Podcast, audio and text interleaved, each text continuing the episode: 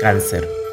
Todo logro, todo éxito externo se logra en la medida en la cual te sientas seguro de todo aquello que está internamente. El 6 de oros, que es la carta que te aparece para esta segunda quincena del mes de junio, es una invitación para poder equilibrar tanto tu poder y tu seguridad interna y que ese poder y que esa seguridad se proyecte desde lo externo.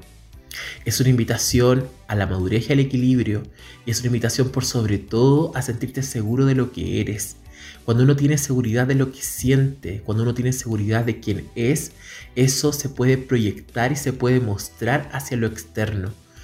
Concientiza todo tu camino recorrido en los estudios, en el trabajo, por ejemplo.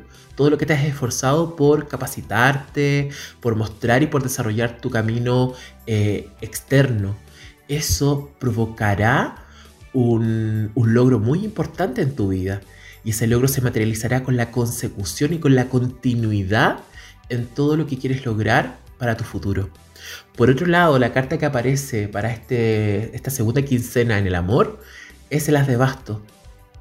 El as de bastos es una carta que te invita a la acción, al impulso, al mostrar, a poder conectarte con la pasión. Cuando uno se apasiona no solamente en el tema amoroso, sino que se apasiona en su vida, en su trabajo, en lo que hace, eso vibra y se proyecta en lo externo. Podrás darte cuenta que cuando trabajas tu mundo pasional, eso también es muy atractivo para los demás. Es muy atractivo desde lo que los demás ven de ti.